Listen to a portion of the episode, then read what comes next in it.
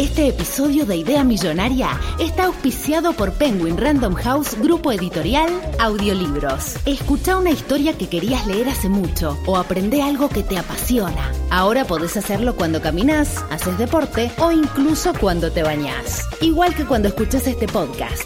Entra a escuchar.com.ar barra Idea Millonaria y encontrá tu próximo audiolibro ahora. ¿Qué se siente bañarse por primera vez en tu casa con agua corriente caliente después de nueve meses? Me aburrí.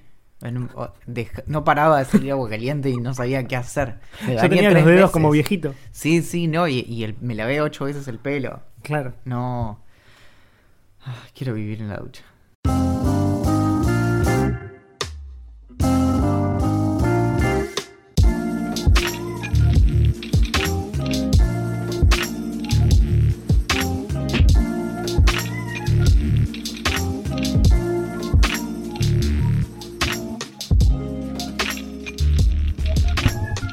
Estamos convencidos de que tenemos todavía muchas más cosas para mostrar, para proponer, para debatir, para hacer, y que este episodio es una gran oportunidad para demostrar que los incentivos continúan, que vamos a lograr una receta perfecta de puré chef y que en un par de meses hasta Ernesto, el encargado del edificio de la esquina, estará escuchando Idea Millonaria.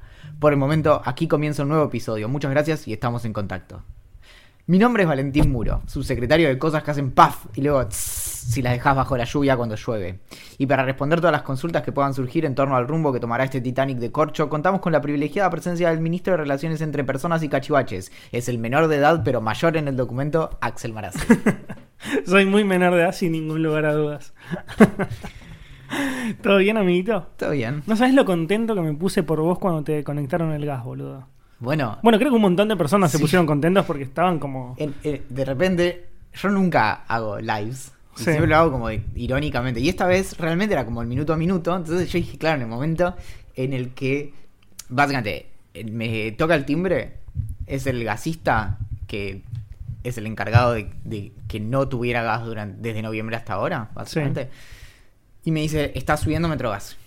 Entonces, claro, yo no sabía qué hacer, ¿entendés? Como que me, me- me pinto, me, me perfumo, ¿qué, hago? ¿Qué ropa uso? Era, Claro. era, era una primera cita, pero duro.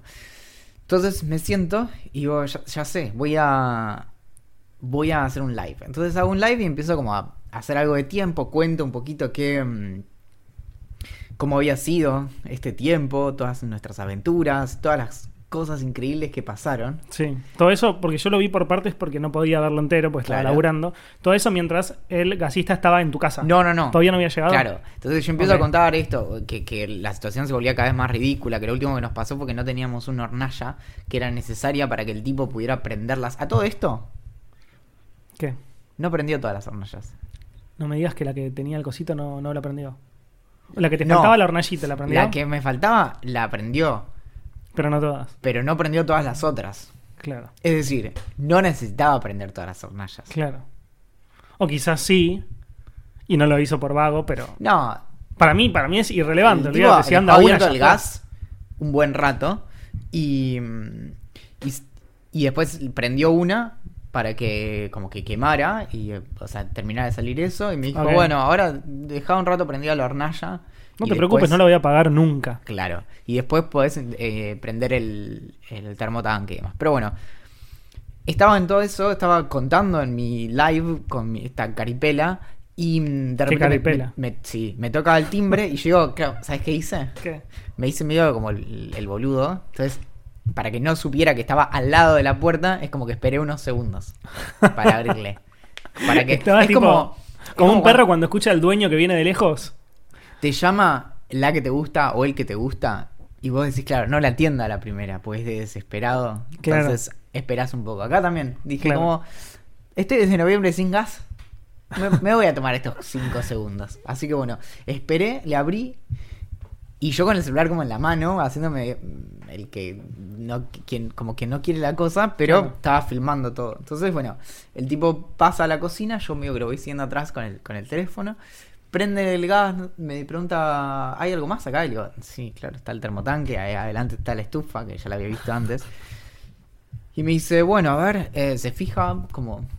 Siempre lo mismo que el anterior, el que vino el viernes pasado, que era como el que revisaba la conexión, relojeó, ¿entendés? Nadie hizo como tac, tac, tac, golpear un poco. Es más, los gasistas me habían dicho que el tipo probablemente iba a medir el- la presión desde abajo a, a- arriba y que hacen algo que es como probar las, como las, las juntas de los caños, Claro. que le hacen no sé qué, Nada y todo le eso ponen pasó. detergente y se hace burbujita. Bueno, nada, el tipo lo miró y dijo, está lindo. Claro. Ojalá hubiera hecho eso el mismo de la otra vez que te revisó la hornalla, ¿no? No, no, no, es que el- son, dos, son dos visitas distintas. Ah. Uno tiene que venir a ver la, la conexión. ¿No Y puede hacer el- todo lo mismo uno No, solo? no, y el otro es el que viene a reconectar. Claro. Entonces, cuando viene el primero, después de esos que son 72 horas hábiles para que vengan a reconectarte, que obviamente 72 horas hábiles podía ser el lunes, martes o el miércoles, vino obviamente el miércoles. Porque Eh, suerte es todo lo que no tengo. Claro. Está ahí en- jugando con las hornallas y de pronto se da cuenta de que yo estaba filmando y me dice, eh, ¿tuviste algún problema con el gas? Y le digo, bueno, como problema, no sé, pero estoy desde noviembre sin Claro. gas. No sé Y qué hoy- le llamás problema. Explotar hoy- no explotó nada, pero no tengo gas directamente. Y hoy es el día más frío del mes. Claro. Pero me dice, no, no, porque vi que estabas filmando. Y le digo, no, no, es que vos no entendés. Vos no entendés lo importante que es este momento en mi vida. y se cagó de risa. Tendría que haberle hecho un par de preguntas al chabón, como en el live. Me hubiera encantado, sí, sí, sí. Eh, pero bueno, en ese momento, en el live, yo todavía... Un pregunta gran, pero para el chabón. Me encanta. Yo, en- eh, de hecho, le hice un par de preguntas y en el live me, yo no estaba leyendo los comentarios y me decían, no le preguntes nada. Sí, no sí, le preguntes sí. nada. Lo vi a Tomás García diciendo, como, pará, Valentín, no le preguntes, que se vaya de tu casa, que se vaya. Bueno, ahora que lo decís, tac, can- Claro. can- clausurado. Pero Y- para, mi pregunta es, ¿cómo hizo para activar el gas? ¿Lo activó desde tu casa? No, no, no. El, el gas Desde- se abre abajo donde están los medidores. Ah, claro. Y vos no lo podías... Esto está mal, no recomiendo hacerlo en casa, Sí. pero no, no se puede como hackear y abrirlo vos y los vimos. Sí, el tema es que si llega a pasar cualquier cosa, es, es todo mucho más grave al nivel de que es tipo delictivo. Claro, vas en. Eh, cuando fue la gran explosión en Rosario, ¿te acordás? Sí. Ahí el gasista, chau picho. Claro. Y mm, en mi edificio, de hecho, cuando cortaron el gas, esto puede ser que lo hayamos contado siete veces acá, pero no importa. Cuando cortaron el gas, a los dos días lo reconectaron. Y yo creo que lo reconectaron medio como por izquierda. Y que de hecho Ah. tuvimos tres meses de no tener gas, pero, Pero con gas, claro. Y entonces lo que pasó fue que de hecho cuando eh, nos cortaron el gas finalmente, pero de veritas, nos terminó llegando una factura que era como del consumo acumulado entre junio y noviembre, como si fuera un solo mes. Ah, Porque para Metrogas estaba marcado como cortado. Claro. Entonces, durante tres meses no pasaron. ¿Y cuánto, cuánto pagabas ahí cuando estaba cortado? Uy, no me acuerdo. Cortado entre comillas. Lo que me cobraron aquella vez creo que fue tres mil pesos. Tampoco, eh, nunca fue mucho. Lo que pasa es que en mi casa hay muy pocas cosas que gas. Entonces, Claro. Y electricidad también, hay pocas cosas en general Claro. que caliente. Pero tenemos una estufita tan chica, tan chica que debe calentar como 30 centímetros alrededor. Entonces te parás ahí, te moviste un metro y tenés, Tenés frío. frío. Termotanque y mm, la- la- el horno. Eso es todo. En una época, apenas nos mudamos, hace tres años, abríamos el horno. O sea, prendíamos el horno, lo abríamos y nos quedamos como en la cocina, Claro. ca- calefaccionándonos con el horno. Claro, como si te quisieras suicidar metiendo en la cabeza, pero sin meter la cabeza. Claro, Bien. sí. No, er- claro, era como hacer, como hacer un, un budincito. Bien. Y bueno, revisa todo, estaba cerrando y me dice, bueno, tenés que firmar acá, acá. Y yo veo que él tenía tildado que tenía horno, eh, cocina, pero no horno. Y le digo, ¿cuál es la diferencia? Y ahí, claro, ahí es donde empiezan a llover mensajes en Instagram como, Valentín, no le hagas preguntas, espera Claro. que se vaya. Claro. Y me dice, no, bueno, porque hay gente que tiene la nafe por un lado y por otro tiene el, el- el horno. Y dije, ah, bueno, bueno, está bien. Claro. Me empezó a preguntar los datos y yo dije, uy, ahora el tipo ya veo que dice mi dirección y sale en el live. Y me dijo, Ah. dijo solo la calle. Y después dijo, ah, bueno, lo copió del papel que tenía al lado. Bueno, igual. Yo Axel, sé que te importa Axel, mucho no tu tenés- privacidad. Vos no pero- tenés eh, amenazas de muerte eh, todos los días como yo. Por Twitter. Sí. Bueno, me alegra mucho que te hayas podido bañar con agua caliente finalmente. O lavar los platos con agua caliente. Qué placer, boludo, por favor. Qué placer. Yo, no, yo estuve sin gas. Fue así. Ingrid en un momento bajó la escalera de casa para ir al chino, o al- no sé si hacer ejercicio o qué. Y mm, un vecino le dice, che, eh, van a cortar el gas, te aviso para que sepas. Y ella le dice, bueno, no hay drama, igual vamos a comer sándwiches a la noche, vamos a cenar sándwiches, ja, ja, ja, ja. Y el chabón le dice, no, no, van a cortar el gas. No sé cuándo vuelve. Entonces Inés dio media vuelta, subió corriendo y me dice, Axel, bañate. Va a la última vez que te bañes con agua caliente por los próximos meses. Ahora, no sé qué, le digo, pará, boludo, ¿qué te pasa? O sea, relajate un toque y me explica todo lo que había pasado. Y digo, uy, no, me quiero morir, nada. Y efectivamente, igual me fui a bañar. Y cortaron el gas y solamente estuve sin gas un mes. El- el- y, tampoco le sufrí demasiado porque... Pero porque vos no tuviste que hacer nada, fue del edificio. No, hubo casas que sí, ¿eh? No, claro, pero vos no. Claro, no, yo no. Sí, el sí, edificio sí. lo solucionaron rápido, vinieron los chabones, como activaron el gas del edificio, después entraron al departamento, chequearon que estuviera todo bien, estaba todo bien. Acá, bueno, estoy pensando, acá lo único que yo tengo a gas es la cocina, Claro. porque después los, los radiadores son Que de no agua es un caliente. horno, es una cocina, te aclaro porque lo aprendí hoy. Bien, yo no sabía. Yo, para mí eso es una cocina con horno, pero no sabía. Los radiadores son con agua caliente y después nada más tengo. Literalmente. Claro. Así que nada, vinieron, se fijaron eso y se fueron y me conectaron al mes. Así que lo sufrí cero porque para cocinar tenía el hornito eléctrico y el microondas. Y para bañar me compré una, una ducha eléctrica que. Bueno, Nada, de 10. hoy tuve que des- de sacar la ducha para, para poner la que corresponde. Y obviamente, primero no la podía sacar. Entonces dije, ta, ta, tironeé de la pared. No, no es una buena idea. se me Tuve cayó que la ponerme pared. una escalera para mirarla desde arriba y tiene una tapa y ahí tenía como un gancho desde adentro para poner como el caño por el que salía el agua famosa de la ducha. Para sacar eso tuve que, me- creo que me quebré la, la muñeca directamente o me esguincé. Saco eso, pongo la ducha donde iba y me queda como el giro queda mal, entonces me quedaba como que terminaba de girar 30 grados de más. Entonces digo, bueno, trato varias veces de pegarle y en un momento estoy bastante cerca, pero no tanto, entonces empiezo a girarlo y ¿qué pasó? Obviamente se me partió la ducha en la mano. Oh no. Y yo dije, obvio, pero... Si algo iba a pasar era esto. Claro, imagínate tener agua caliente, pero que, pero que no pueda salir. O sea, era, era de manual, lo tendría que haber sabido desde antes. Pero ahí recordé que ese bañito mini que hay, que usamos como depósito, que mide 40 centímetros de lado y es, es, es como una especie de tortura, que no se usa, tiene una ducha nueva. Así que la saqué de ahí, la puse y ahora tengo que reponer la otra. Bueno, básicamente tu casa es una fiesta de agua caliente por y vapor en todos lados. Sí, sí, o sea, yo me, está costando concentrarme ahora porque solo pienso en como volver a casa a bañarme.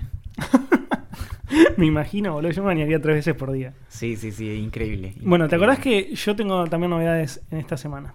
¿Te acordás que la semana pasada me compré una cámara después de una osadía para conseguirla? Porque, No, no, ¿qué? Sí, ¿Te compraste perdón. una cámara? bueno, ya sabes, la hago corta para los que no escucharon el capítulo anterior. Me compré una cámara, que, que era la Olympus Trip 35, la fui a buscar, estaba rota, pero me la traje a mi casa sin saber que estaba rota. Tenemos que empezar a hacer en el capítulo anterior de Idea En el Millonaria. capítulo anterior Ay, de. Idea Millonaria. Sí, Axel se compra una cámara.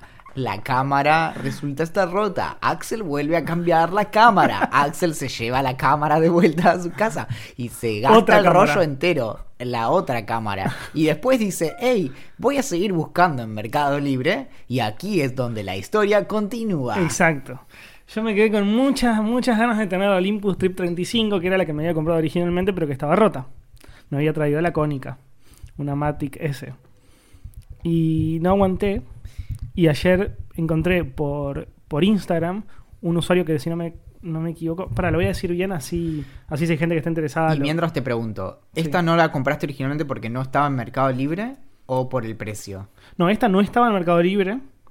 Eh, las que están en Mercado Libre son usualmente, viste, de gente que la encontró del viejo, del abuelo, que se la regalaron y no, no era fotógrafo. o Qué, lo que qué sea. raro que no haya tipo un mercado de usados profesional, tipo de Y restauradores. Capaz y demás. hay, pero capaz hay uno de toda la lista y no sé cuál es, y como justo es más caro, viste, y no le prestaste atención, no sé. Y los restauradores probablemente te cobren más caro porque te dan garantía. Dicen Exacto. En seis meses. Bueno, entonces encontré un, un usuario que se llama Mercadito Analógico en Instagram, que básicamente tiene una cantidad de cámaras que vende que es espectacular y es un pibe que, no sé, debe tener nuestra edad, alrededor de 30 años, que, que estudió cine y nada, trabaja, entre otras cosas, de vender cámaras que restaura. Y mm, entré al usuario del chabón, este Mercadito Analógico, y empiezo a, a scrollear, como a ver qué cámaras tenía, como alguna- algunas que estaban bastante caras y eran re lindas, o sea, to- todas son retro, no hay cámaras nuevas. ¿Y él pone los precios en su Instagram directamente? A no ser que estén vendidas, sí. Él deja todas las cámaras que tuvo y que tiene. Las que vendió, pone vendida, le sacó el precio y ya está. Y las que están disponibles todavía, te dice cuánto salen. Entonces yo entro al feed y empiezo a scrollear, scrollear, scrollear. Para esta cámara la conozco. Y yo no sé mucho de cámaras. Así que las cámaras que conozco son muy pocas. Sí, Entonces sí. digo, uy, pará, en- entro, porque estaba en, el- en las imágenes chiquitas, en el cuadriculado. Entro y era la, la- la Olympus, la Trip 35. Me hace acordar a Mayra que le preguntas algo de un auto y al sumo te dice, es rojo. Entonces, a veces, por ejemplo, estamos esperando a la hermana y ve pasar 10 autos y dice, ay, creo que ese salió. Mayra, es nada que ver, tiene dos puertas más, ¿entendés? Es otro color. Pero bueno, es rojo. Eh, Si es rojo, ruedas. está bien. Bueno, eh, básicamente sabe lo mismo de autos que yo. De distinguirlos cámaras. por color. claro, y de cámaras también. Y entro en Olympus y digo, bueno, va a estar vendida porque es una cámara re famosa y está medio abajo. Y en general la mayoría de las cámaras las tenía vendidas. Entro y decía eh, 3 mil pesos. Que era 500 pesos más de lo que está usualmente en Mercado Libre. Y ese mismo día el dólar había explotado mal. Entonces yo digo, si esta cámara no la compro ya, va a aumentar un montón en los próximos días. Bien. Entonces digo, no voy a ser boludo, voy a comprarla. Consulté con Ingrid, porque eh, vivimos en el mismo lugar y compartimos gastos. Y me dice, sí, comprala, sos su manija, que esto que el otro. La- bueno, la compré. Así que me fui a Recoleta ayer, fui a buscar mi camarita y ahora tengo la Cónica y la Olympus, que son muy parecidas, así que voy a esperar a que se re- a revelar los dos rollos, de tanto de una de la otra y la que me guste menos la vendo. Que obviamente va a ser la que me, la que me guste más va a ser la Olympus porque ya la quiero. El viernes pasado hice un pedido de whisky. Me pasaron la cotización, conseguí un dealer increíble. Y me pasaron la cotización todo y me mandaron hasta incluso el código QR para que yo lo tuviera todo pago. Sí, ¿Bien? sí. Pasaron cosas, cosas que van, cosas que vienen, cosas que fueron, Ay, no, cosas que sé. serán. Y colgué. ¡No! Yo, yo necesitaba solo escanear el código y le pagaba y ya está. No. Le escribo el lunes Sos un boludo. y le digo, hey, ¿qué, qué onda esto? El Onda tipo todo no me mal. responde, no me responde, martes tampoco responde y después me entero en Facebook que estuvieron directamente colgaron el cartelito de cerrado dos días. Claro. Y hoy me responde y me dice, bueno, te paso la lista de precios de, la- de una compra ya cerrada. Y yo sudando frío, bueno, acabo de hacer el cálculo y aumentó todo. En no todo aumentó en el, en la- en el mismo... En, el- en lo mismo, o sea, los precios son redondeados. Hay cosas que subieron 300 pesos, cosas que subieron 400. Pero en promedio 11,39% aumentó todo. Qué boludo. Y mm, claro, ¿y sabes cómo comenzó mi compra? ¿Cómo? Primero que es una compra compartida con, con Guido, a- que es quien me está orientando. en- Nuestro, claro, la, nuestro Whiskey Wizard. la diferencia es que tu cámara cuando la terminas de usar la volvés a usar. Qué lindo sería que el, que el whisky se, se renueve, ¿no? Claro, Como no, no, que lo, crezca. lo dejo ahí. y- Que sí, crezca bueno, dentro de la botella. Cambiarle el rollo es, es comprar una nueva botella, básicamente. Claro. Entonces, hacemos, armamos esta compra entre los dos.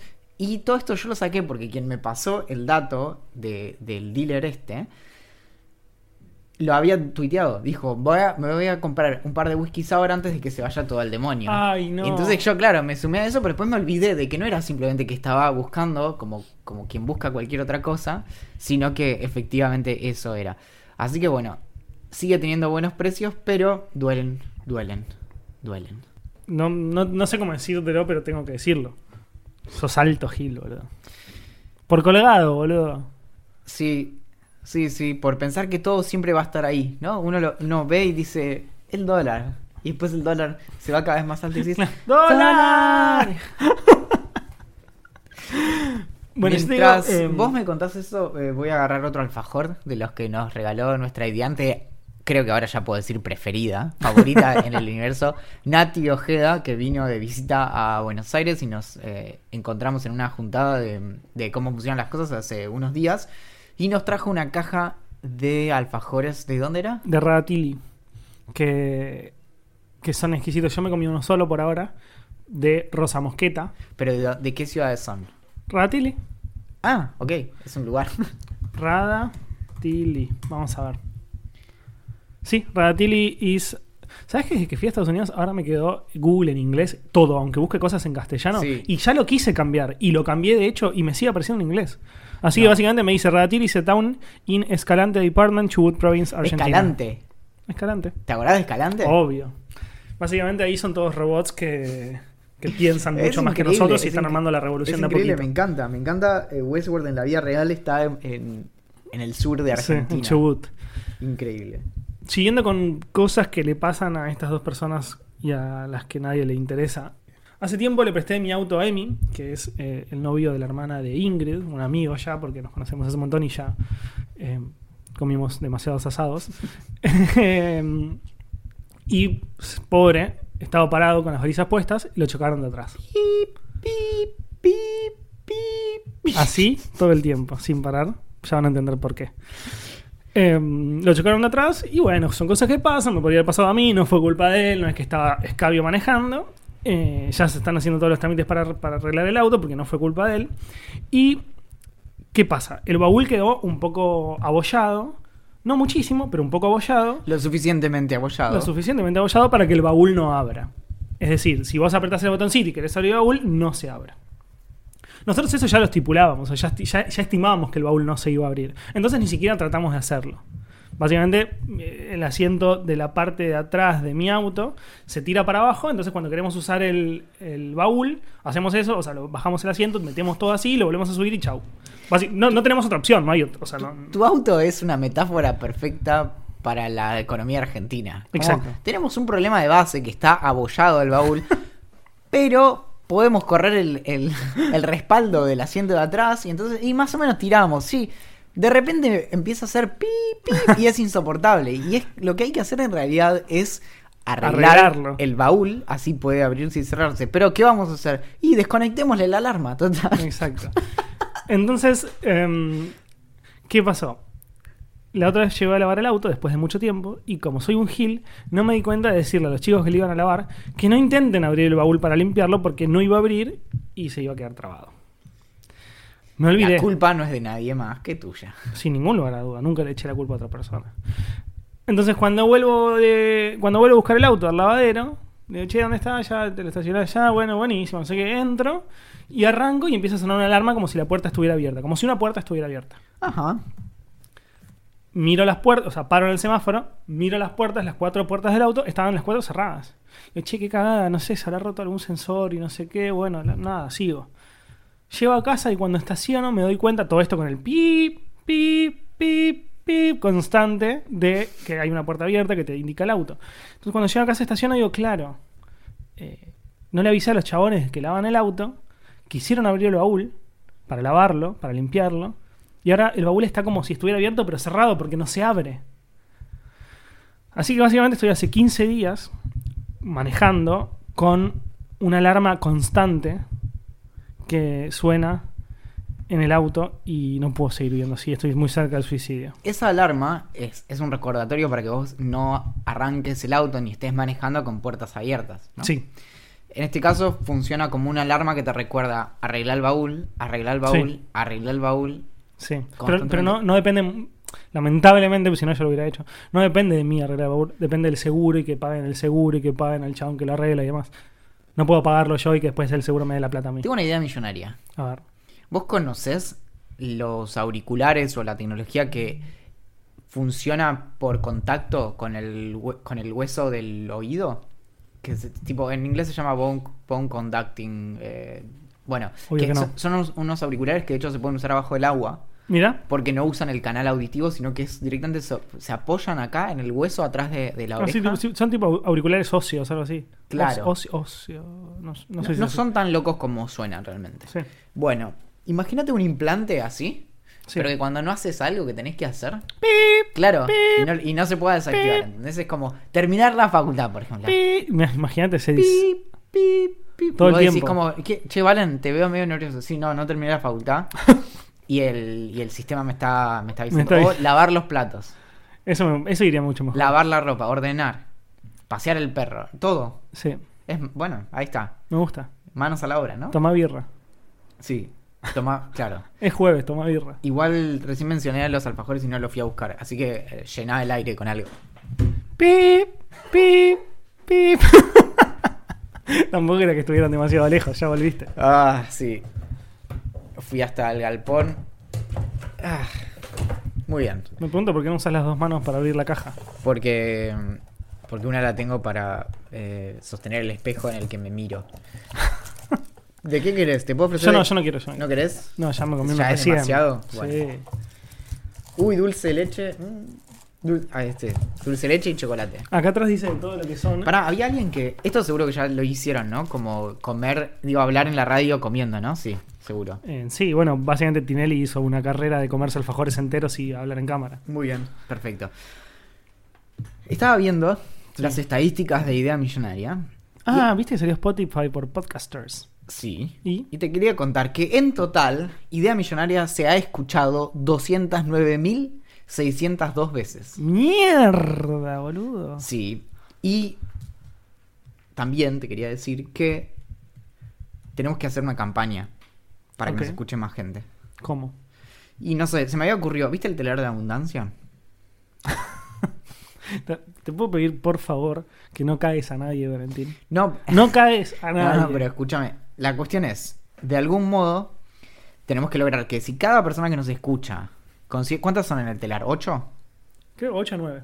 ¿Ocho o nueve? Bueno, Ponele. en el telar de, la, de, de Idea Millonaria, Sí. tenés que conseguir cuatro personas. Tres. Tres. Con tres personas ya cal- cas- clasificás. Ok.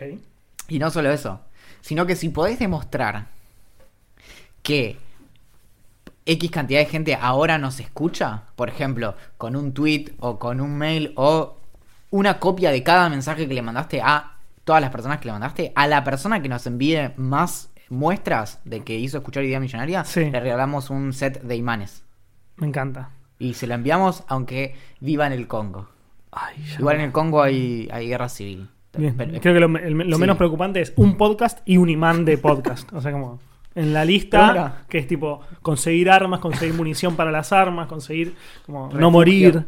Bueno, pero estuve pensando en esto todo el fin de semana. Bien. Y, Pará, ¿y esto- no eh? fui a votar por eso. Ah, ¿no fuiste a votar? No, no, pues me quedé trabajando en esto. Bien, me parece bien. Eh, De hecho, me, me colgué. Porque la O de las pasos no son A obligatorias. la noche no alguien me significa- dice, che, estás con el tema de las... ¿Qué elecciones? No. El otro día hablo con alguien de las pasos, no sé con quién, porque básicamente de las elecciones es de lo, de lo único que estoy hablando últimamente con todas las personas que conozco. Y de los resultados y no sé qué y bla, bla, bla. Y me dice, sí, igual yo no voy porque no son obligatorias. Y yo en un momento dije, dije me quedé mirándolo como en plan de como, es un chiste y, y no, le- y no sé si es un chiste, por eso no me estoy riendo, pero si es un chiste está muy bueno. Y le digo, ¿de verdad me estás diciendo? ¿Sabías- dice, sí, boludo. ¿sabías dije es la como- O? Claro, y yo le dije como, ¿me estás cargando? No, pero la O significa obligatorias. ¿Posta? Sí. ¿Y qué pasa si no voy? No, una multa de 40 pesos, no sé, 70, 100 pesos. Ah, bueno, no voy igual entonces. No, está bien, hacelo, hacelo conscientemente, pero sabé que son obligatorias. Nada, ese fue mi, mi highlight de las elecciones. Y que tardé 5 minutos en votar, lo cual es un gol de media cancha. Eso es lo que, lo que más fel- feliz me pone de la democracia. Volviendo un poco a lo que vos decías de, de regalar un set de imanes a quienes nos recomiendan lo suficiente. Esto es algo que salió en el grupo de Telegram, lo cual deberíamos seguir discutiendo entre todos, si quieren. O es un, es un peloteo ahora, no lo discutimos antes. Pero quizás si comprobamos que nos escuchan X cantidad de personas gracias a que alguien nos recomendó, ese alguien podría formar parte de ponerle de vino eh, De una. de manera gratuita. Me encanta. Eh, de hecho, sí. no eh, podemos ofrecer más porque ya no, no- no podemos dar No, un libro. pero en el podio, pero es más, es más, voy a subir la... Entonces, Oh. tenemos... Si hay que gastar plata, la gastás vos, papito. No, no, no. Set de imanes. Tengo un libro de filosofía y cultura popular en el que hay un capítulo escrito por mí acerca de Batman. Ay, y la ética. Y hay un- capítulos muy buenos acerca de V de venganza y otras cuestiones. eh, Star Trek. Así que eso ya está. Eso, yo acabo de poner eso en el pozo. Bien. Eh, fíjate, ¿tenés ya es un boxer viejo? Eh, eso se usa o no, ese tipo de, co- de cosas. Sí, para Yo- prenderlo yo vi. fuego. Pará, ¿no viste la chica gamer que vendía agua de su baño? Lo vi, lo vi. Vendía como unos tarritos de creo Aplausos y ovación para esa 30 chica. dólares por 100 mililitros, 200 mililitros. Sí, para de- el que no lo sepa, y resumiéndolo mucho porque da para hablar un capítulo entero, la Sí. verdad. Es una piba que streamea como juega videojuegos y eh, tiene muchos seguidores. Y un día dijo, bueno, quiero hacer una moneda, así que lo, lo que hizo la mina básicamente es bañarse, pero tapó eh, con un tapón la- el desagüe de la, de la bañera y todo el agua que recolectó la juntó en, diferentes en, en tarritos, como si fueran el de rollos de fotografía, porque estoy viendo justo una hora, Sí, pero, llenos de no, agua. eh, pero más lindo, son como de vidrio, son como si te viniera un perfume ahí. Claro. O sea, estéticamente te Es digo que está bien. Ahora lo de adentro es una idiotez. Y es agua que recorrió, por decirlo de alguna manera, su cuerpo y los agotó todos en un día. Básicamente hizo una cantidad de plata terrible. Aplau- yo Por eso. aplauso a todas las personas que hacen plata fácil. eh, Pensalo. Agua nuestra, de nuestro baño.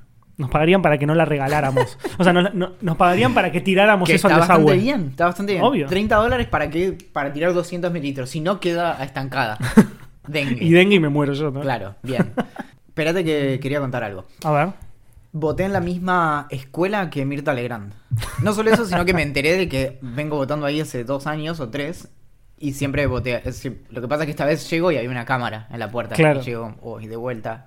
Que no había votado la señora. No, no, y, y de, vuelta me están siguiendo en todos lados, ¿viste? Como, bueno, cuando uno marca agenda. Y, y pregunto dónde votaba y me dice, vos votás en la mesa 48, ok. Y me dice, es esa fila larga que está allá. No. hago hago la fila larga. Sí. Yo llego y miro que Pero igual, había, una, había una fila larga para la mesa 49. error ahí, ¿eh? Para. Padrón.gov.ar. No, no, yo ya tenía todos los datos. ¿eh? Ah, Le pregunto al, al policía que estaba en la puerta. Ah, vos le dijiste cuál es la mesa No, 48. él, él me preguntó, ¿en qué mesa estás? Le digo, 48. Ah, perfecto. Ah, ok, ok. Entonces voy y mm, la, la mesa 48 no tenía fila, pero la 49 tenía la fila larga la que mandó el policía. Entonces estoy ahí y espero 20 minutos hasta que la fila pega la vuelta, porque era una fila tan larga que No. pegaba la vuelta. Y veo que en el lugar del 48 no había nadie. Entonces me mando y digo, hola, ¿puedo votar? Yo ni sabía ni cómo preguntar y me dice, sí, dale, dame tu DNI. No. Así que básicamente hice toda una fila sin- en, que estaba vacía. E- Eso igual no lo entiendo, ¿entendés? Pero pará, ¿a dónde La iba esa 49 fila? ¿Cómo? A, a la puerta de la 49. Ah. La 48 estaba vacía y la 49 estaba estallada. No sé por Sí, qué. igual, no, eh, hay, hay muchísimos factores. A Ponele. ver, explíqueme. No, no, es, es- la verdad que es súper simple y es un factor humano. Eh, yo fui a una mesa donde había cinco personas, habré tardado en total en votar 10 minutos. Eh, no tardé nada, entré, salí al toque. Y en el mismo lugar me encontré con un, un muy amigo mío, porque yo voté en la escuela a la que yo fui en la infancia. Me muero. Sí, me encanta, me encantó. Eh, hacía mucho que no entraba y nada, está igual que antes, viste, que las escuelas mucho no cambian.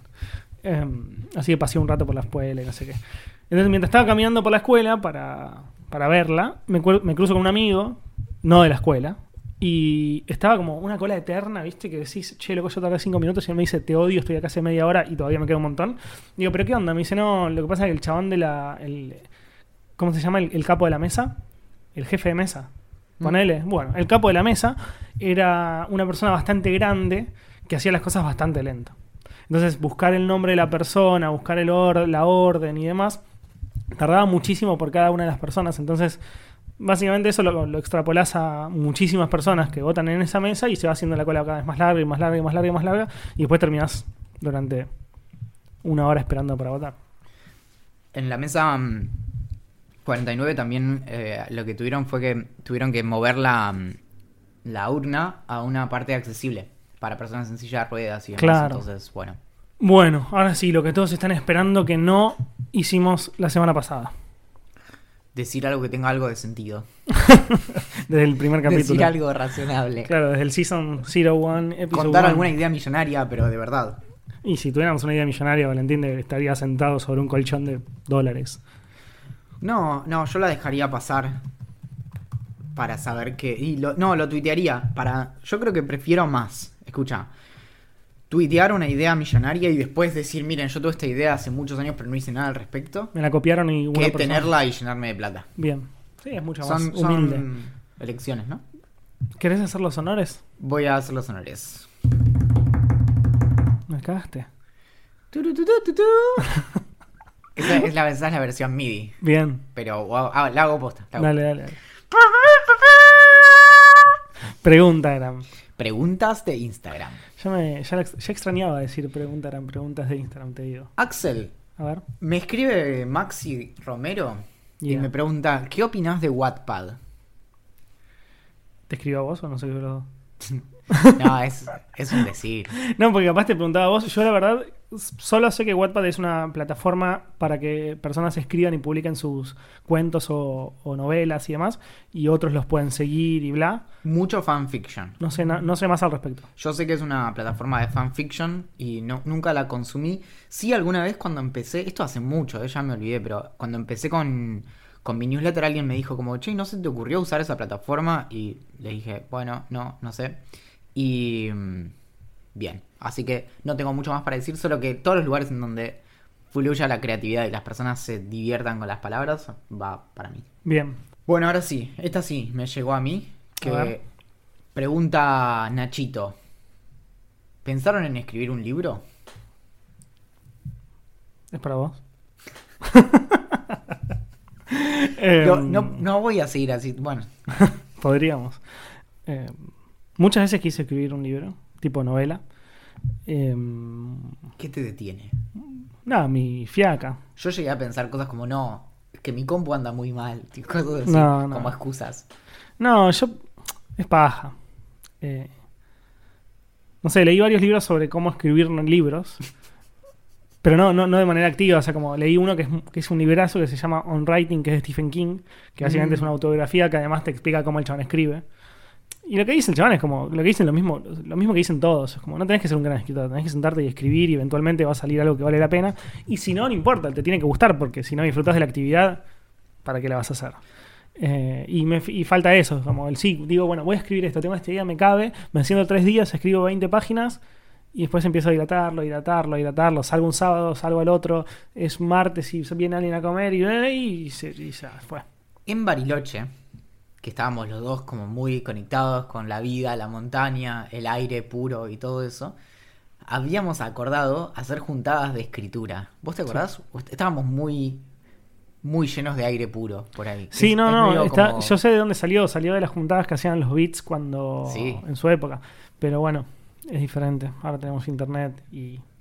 No, Dios. pero claro, lo que tenemos que hacer es de nuestras juntadas de hacer otras cosas, eh, convertirlas en eso.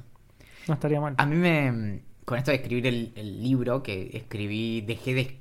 Empecé a escribir y dejé de escribir en, en mayo. Eso es terrible, esto es una primicia. Porque básicamente me, me costó mucho reconectar con todo. Pero ah, una pregunta que, que me hacen bastante es como: ¿de dónde saco la inspiración?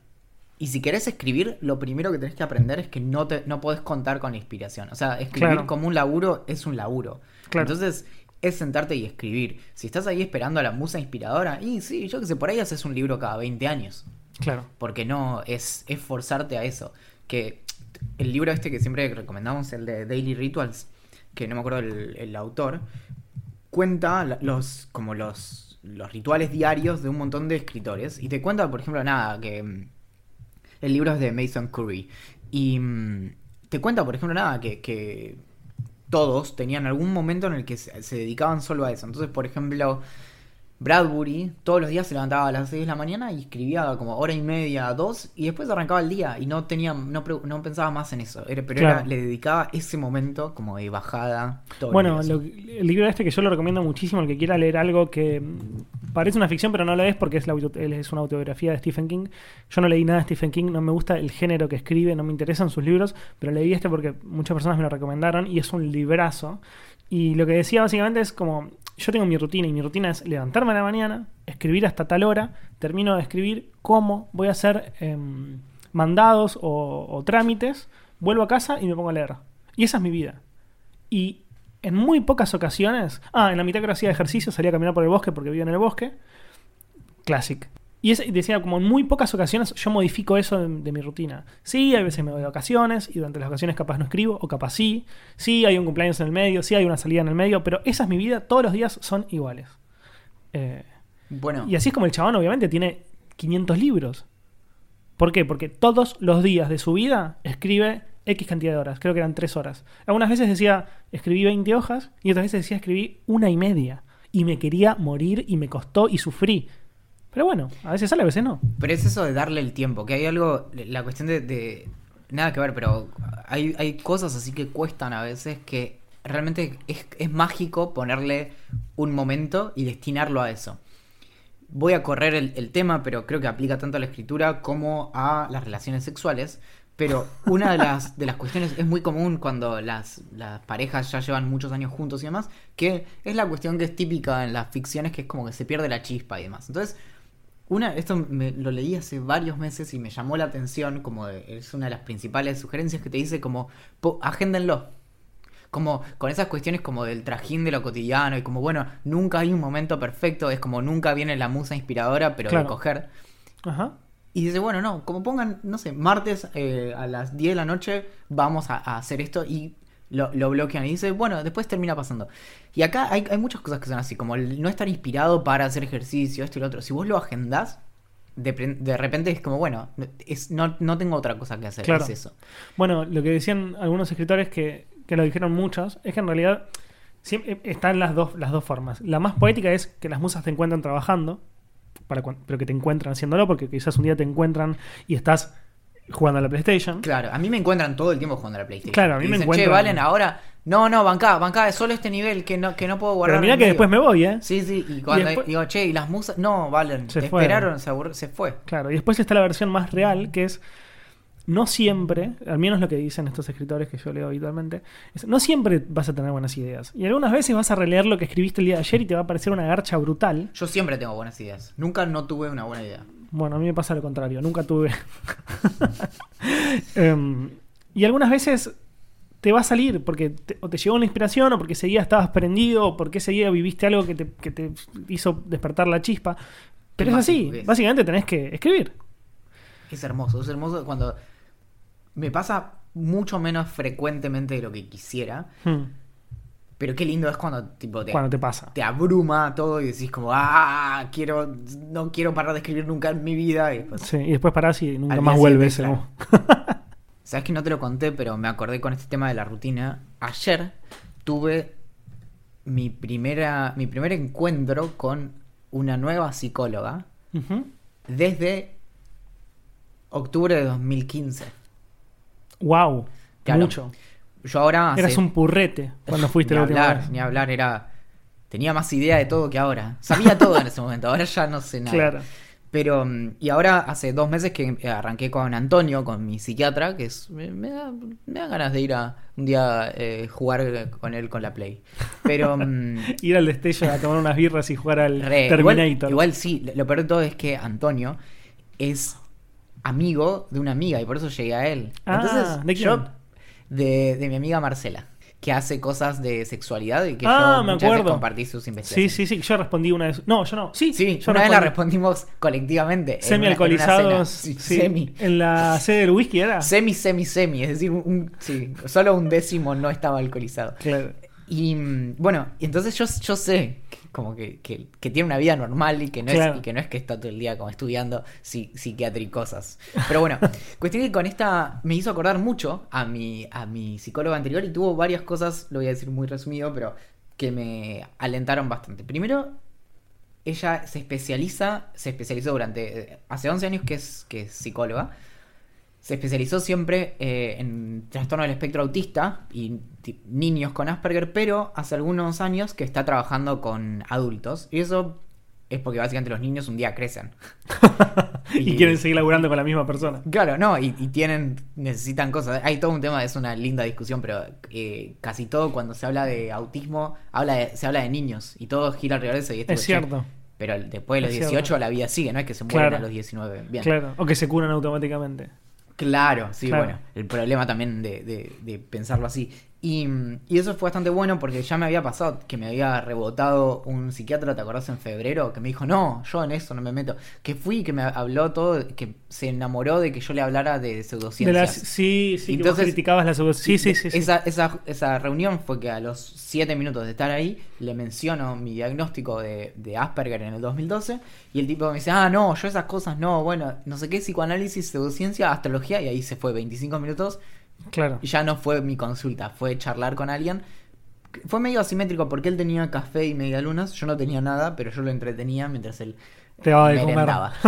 Pero bueno, nada, cuestión que voy a empezar a ir todos los martes y vamos a ver si, si de a poquito logro ser un poco más eh, funcional, diríamos. Me parece muy bien. Pero me hizo acordar mucho a la, a la anterior. Esto, bueno, no. Salió de, de cómo funcionan las cosas encima. Porque yo me, ¿Cómo? me dice, ella se sumó al club de la curiosidad. Entonces yo le, ah, yo le mirá. respondo y le digo, bueno, ella me menciona que es psicólogo y le digo, bueno, Claro. tengo esta situación. ¿Vos crees que me podés recomendar a alguien? Y me dice, te voy a averiguar. Y los tres días me dicen, mira, no conseguí a nadie y es medio raro autopostularme, pero si querés podemos probar. Buena yo dije, bueno, dale. Así que ¿Cómo se llama? se llama Cecilia. Bien. Así que yo me tomé el colectivo, la fui a ver y estuvo todo bien. Primero le toqué el timbre a otro edificio y me dijo, hola, sí, Valentín. Me dice, ah, hola, ¿quién? No, no, perdón. Bueno, Cecilia, Me- tampoco ah, no, para que me trates así. Y lo peor es que me dice, ¿a qué piso vas? Le digo el piso y me dice. Y, y- y le digo, tipo, sexto piso, pero me equivoqué de edificio. No. es mucho ya. O sea, no sé ni para qué le respondía. Claro, podrías bueno. haberte ido. Me gusta esta pregunta, pero creo que es una respuesta muy simple. Sí. Eh, pero Emiliano nos dice cómo elegimos las preguntas que salen acá, o sea, en el Día Millonario, en Preguntagram. Y yo creo que tiene que ver más que nada con lo que nos interesa. Sí. O, O quizás muchas veces elegimos preguntas que no nos interesan tanto y las contestamos rápido. o las que pueden molestar al otro. Yo hay muchas que las elijo solo para. porque a vos no te van a gustar. Sí. Que en realidad no es que no. O sea, me gusta porque genera el debate, digamos. O sea, no, es que, no es que te van a sé, molestar. Pero me gusta arrinconarte con Sí, una pregunta grande. Sí, me parece bien. Eh, miedo a los robots, ¿racional o irracional? Nos dice Nahuel. Estoy seguro de que esta pregunta la venimos pateando desde hace. Seis años. Sí, más o menos. Eh, yo estoy. Valentín va a decir que es irracional y yo estoy un poco en el medio. Miedo me parece mucho. Sí, creo que vamos a tener que adaptar nuestras vidas un poco. Yo cambiaría miedo por atención y en cualquier caso el, miedo es, algo irracional, pero mi problema por lo general no es tanto con el miedo, sino con a qué le tememos, ¿entendés? Como podemos temerle o ser precavidos de que los algoritmos cambian la forma en que vivimos o que generen o que profundicen injusticias. Eso está bueno, ser precavidos de eso. Ahora, miedo a que un robot te mate por la calle, bueno, no. Claro, no, eso, si a eso se refería la pregunta, no, está mal y completamente irracional. Pero lo otro, es- bueno, básicamente pensé que íbamos a pensar un poco diferente, pensamos lo mismo. No, es eso, es que el, el- el gran peligro que tenemos hoy con los robots es que hacen que los ricos sean más ricos y los pobres sean más pobres. A eso Claro. podemos tener algo de miedo. Claro. Juan Bautista nos pregunta, ¿qué haríamos si fuéramos presidentes? Uf. Ministerio de superhéroes. Eh, te vamos a cambiar un poco la pregunta y hacerla más racional. Como, ¿te gustaría o, o- no sé cómo preguntarlo, pero te cabería ser presidente, ponele? Mira, Axel, y esto, esto es una respuesta. Pregunto posta, ¿eh? Esto es una respuesta que me siento muy privilegiado de poder dar. Hmm. Yo estuve hace no mucho tiempo sentado frente a un presidente y me alcanzó para saber que nunca en la vida quiero hacer eso. O sea, los presidentes. vos viste. Bueno, cualquiera, ¿no? Macri antes y después de la presidencia. Obama tipo- antes y después. Sí. Todos, que te mata, ¿entendés? Sí. Te corroe por dentro. Es demasiada presión. Es decir, ¿qué te pasó? ¿Te pisó un auto? No, fui presidente cuatro años. Ah, claro. Claro, ahora Terrible, entiendo. sí, sí. Si Es hubiera- como- entonces si- fue un bondi. si te hubiera pisado un bondi, tendrías más chances. Claro. Em, yo, yo no hay forma de que quisiera hacerlo. Pero por muchos motivos que son mucho menores, ni siquiera pensar. A mí no me gusta estar en reuniones constantemente. De hecho, no me gustan las reuniones. Eh, no me gusta hablar mucho con gente que no conozco. Eh, Tener responsabilidades como que. tener responsabilidades constantemente. Porque vos me decís, a mí lo que me gusta de las responsabilidades que yo tengo habitualmente es como la puedo terminar de una manera no tan jodida. ¿Me entendés? Es como, bueno, grabar, grabar idea millonaria. En parte es una responsabilidad, más allá de que nos recagamos de risa y demás. Y cumplirla no es una tarea maratónica como bajar la inflación. lo más probable es que no puedas, ¿me entendés? ¿Qué pasa si nosotros no grabamos Idea Millonaria? O sea, ¿qui- ¿quiénes, los que, más allá de Claro, que hay un montón de ideantes que van a, van a pedir tu cabeza, Claro. ¿a cuánta gente realmente estás dañando? Y Claro. bueno, es eso. Si no haces algo en el trabajo, por ejemplo, y por lo general la principal persona que se ve perjudicada es, es uno mismo, dos o tres personas. Ahora, si te digo, te equivocaste en una medida económica, Axel, de repente una proporción, una porción de la, de la- de la población argentina cae en la pobreza. Claro, millones de personas caen en la pobreza. Y sí. Y eso fue. Es, no, es, no grabé idea millonaria. Imagínate si, te lo No, voy a no, poner en no, términos sí, que sí. vos puedas entender. No grabamos idea millonaria, colgamos. 4 millones de personas caen en la pobreza. Me mato. claro, bueno, ahí está. Em, ¿Querés ser presidente? Otra que nos hace Aldi y que va un poco por este, por, por este lado de, de, de la política o, o lo que vivimos en los últimos tiempos es si nos gusta ir a votar o si lo tomamos como un trámite medio engorroso. A mí me entretiene. Hasta ahora nunca sufrí una votación, realmente. Como de. No sé. es- una idiotez. Para mí era engorroso ir a votar cuando durante como cuatro años no tenía actualizada la dirección en el DNI. Entonces me mandaba a votar a dos. O sea, al, al lugar que correspondía a un departamento al que me había ido desde, desde hacía muchos años. O sea. Después de ese departamento me fui a otro, de ahí a otro, de ahí a otro y seguía yendo al Claro. mismo barrio, a, a- a Congreso. Cuando cambié todo y votar me quedaba a tres cuadras, dije, votar es una pavada, no me Claro. cuesta nada, camino un poquito. No, a mí no me cuesta. Y cada vez que lo hago, como cuando termino o en el proceso, me doy cuenta de su importancia. Como que después me olvido, ¿me entendés? Y mm, pasa el tiempo y pasan capaz años incluso en los que no se vota y como que cuelgo y como que me olvido de la importancia. Pero después lo hago y mm, me, ah, como que me doy cuenta de, de- de la relevancia. Y creo que estas fueron una de las últimas votaciones, una de las primeras votaciones que, que sí sufrí un poco. No sufrí a la hora de ir a votar, sino como que a nivel como esperar resultados y bla y no sé qué. No sé. Fue fuerte. Ah, yo recuerdo que las elecciones de 2015 Hmm. veíamos, estaba, en ese momento, claro, yo estaba, me había refugiado en la casa de mi viejo, Hmm. Eh, porque me había mudado de mi depart- Un día tenemos que hablar un episodio entero de mi vida eh, escapando de ese, del, de- del departamento anterior. Pero mm, estábamos ahí, pusimos, puse, no teníamos cable, entonces puse como el stream de C5N, creo, y lo veíamos en vivo, como quién ganaba las elecciones, y era, fue Es fuerte. eh, que encima, ¿sabes qué tiene? Es como las de Estados Unidos. Te vas a dormir y al día siguiente es como Navidad y tenés un resultado. Que puede Sí. ser como, oh, me trajeron un regalo. Oh, me trajeron eh, lo que dejó el perrito en la vereda. ¿En qué época les hubiese gustado vivir? Nos pregunta Cande. Tengo muchas, es muy difícil. Em, ¿Qué tan atrás estás dispuesto a irte? Esa es una. tengo épocas. En esta época estoy muy a full con, con Peaky Blinders. Y ellos viven eh, un año después de lo que fue la Primera Guerra, 1900 y algo, y, y 20 1920, ponele. Y me cabe. Me cabe, me cabe la época de como la violencia que hay, pero al mismo tiempo como la ¿Esto en dónde transcurre? Inglaterra, Birmingham, Bir- Birmingham, Birmingham, Sí. Birmingham. Hay como una mezcla entre todavía lo viejo, lo- como la violencia, el, eh, alcohol en la calle, como eh, bardo, bardo, bardo, y lo que se está empezando como, como la sociedad empieza a crecer, a ser un poquito más eh, Ordenada. Claro, convencional, como, como conocemos nosotros, digamos. Y también algo que me llama Bueno, no, no, sí, no voy a hablar de Peaky Blinders, pero sí, eh, esa época, hoy elegiría esa época. A mí me, me agarra algo de, o bien un momento así muy de, de post-revolución científica, como Claro. muy, no sé, claro, no sé si principio de 1800, porque la, la revolución francesa está demasiado fresca, pero creo que segunda mitad de 1800 podría ser, donde ya empieza a madurar la ciencia, Darwin y demás, o bien irme al, a la época de, de Platón y, y Aristóteles y Bien, Sócrates. bien a, a la mierda. No- claro, vestirse no, con. Una, con una robe, con una bata. Sí, sí, sí, sí, estar ahí como siglo IV antes de Cristo y meterle. ¿Nuestras golosinas preferidas? Uy, eh, creo que el Marroc es uno que no como nunca, pero me gusta bastante. Después, mm, uy, me agarró algo, viste que a veces estoy teniendo esos flashes que voy al pasado. Sí. Me acordé de los chupetines que adentro tienen chicle. Uy, me Que gusta. hoy, hoy los pienso y conceptualmente y todo, no sé si me cierran tanto, pero me acuerdo de esa cuestión ridícula de querer como terminarme rápido el chupetín porque adentro había un chicle como y es más, ¿sabes cómo los conocí? ¿Cómo? Los Power Rangers, había unos así de los Power Rangers, Muy eran bueno. increíbles. A mí, yo iba a decir el pico dulce. Sí, muy, Muy, bueno. rico. Muy en general no soy de lo dulce, pero si tuviera que elegir, creo que el pico dulce o los chicles, los Belden, ponele. ¿Cómo ustedes pueden saber qué tan fiable es una fuente de información? Em, Nos pregunta Leonel.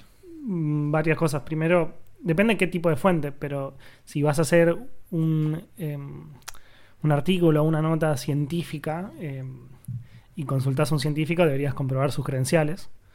Eh, es como que evidentemente sea quien dice ser y, que sea un doctor o PhD o quien sea, que tenga la carrera que tenga. Después, si tenés una fuente que, no sé, hubo una pelea grosa en un partido de fútbol y, y va- nada, estás en el lugar y hablas con una persona que vio todo y listo, digamos.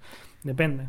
Sí, también ahí con la, con la información científica, que es para ahí lo que yo más conozco, lo que haces también es rastrear cuál es el trabajo del que sale esa afirmación, porque por lo general lo que pasa es que las noticias científicas suelen ser medio teléfono descompuesto, entonces se va pasando y, y de repente llega un mensaje que nadie sabe bien de dónde salió ni qué, qué era lo que decía originalmente. Pero, y después es también cuestión de rastrear de dónde es que salen, no solo en cuestiones científicas, sino tal eh, dijo tal cosa. Bueno, y los vas buscando y te fijas. Es como mm, las citas. Es que a veces encontrás una cita de Einstein y es como no. Y hay gente que se dedica a, a investigar precisamente todo eso. Lo más importante es, es manejarse con fuentes primarias y no secundarias. Claro. Wikipedia es una fuente secundaria. Y una fuente primaria es un libro en donde salió eso por primera vez, que idealmente lo más cercano al origen, a la fuente, justamente. De ahí viene Claro. el nombre. ¿Meme favorito? ¿Cómo? Creo que nos los han preguntado varias veces. Meme favorito. Hoy te digo el de Spider-Man.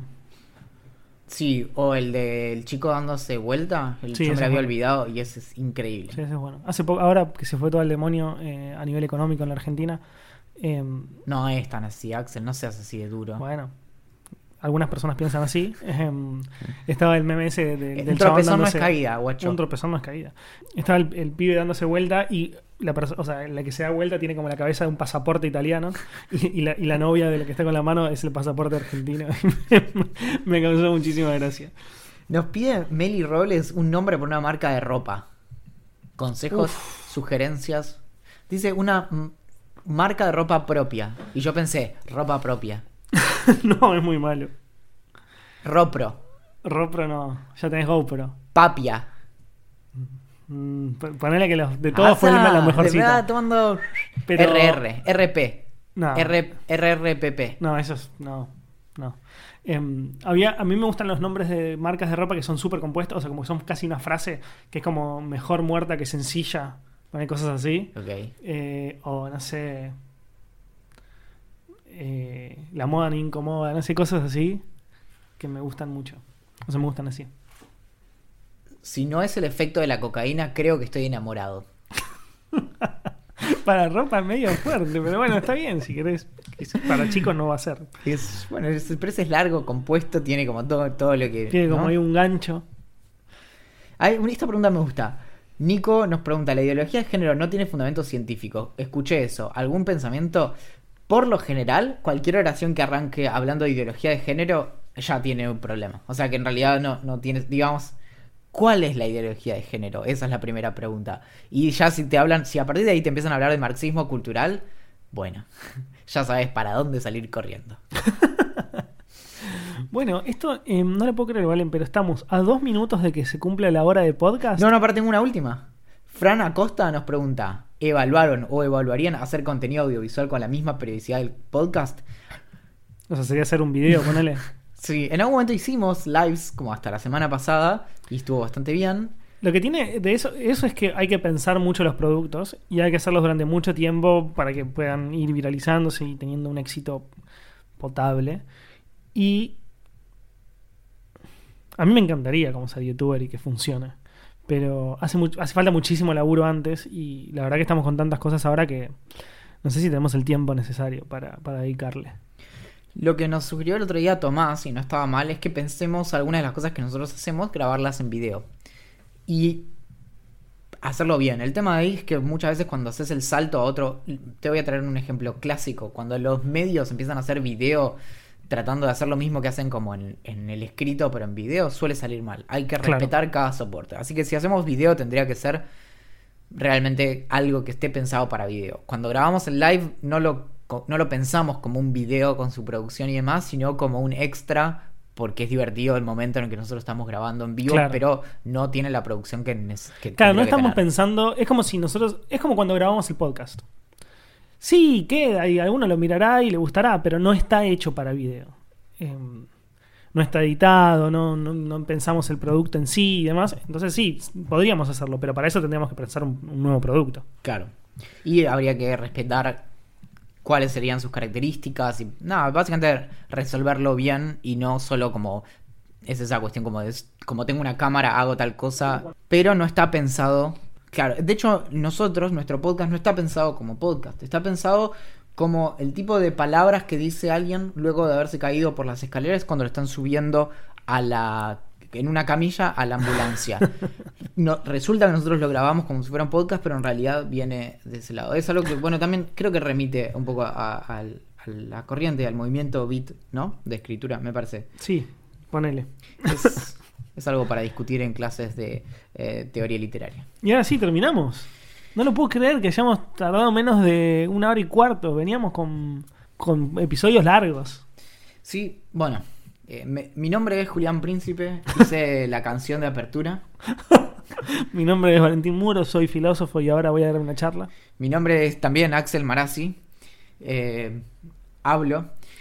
Nos, nos pueden encontrar en ideamillonaria.com.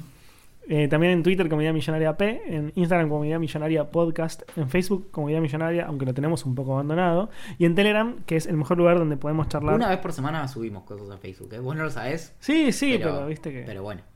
Y, y en Telegram eh, nos- también nos encuentra como Idea Millonaria, que ahí es el lugar más activo de nuestras redes en relación al podcast. Y ahí encuentran también con el botón de discutir o discuss el grupo de Idea Millonaria en donde están las mejores personas del mundo.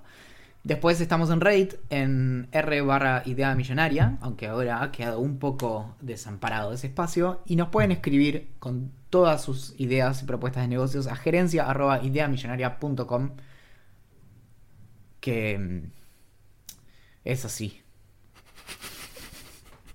ya estamos atentamente. La gerencia.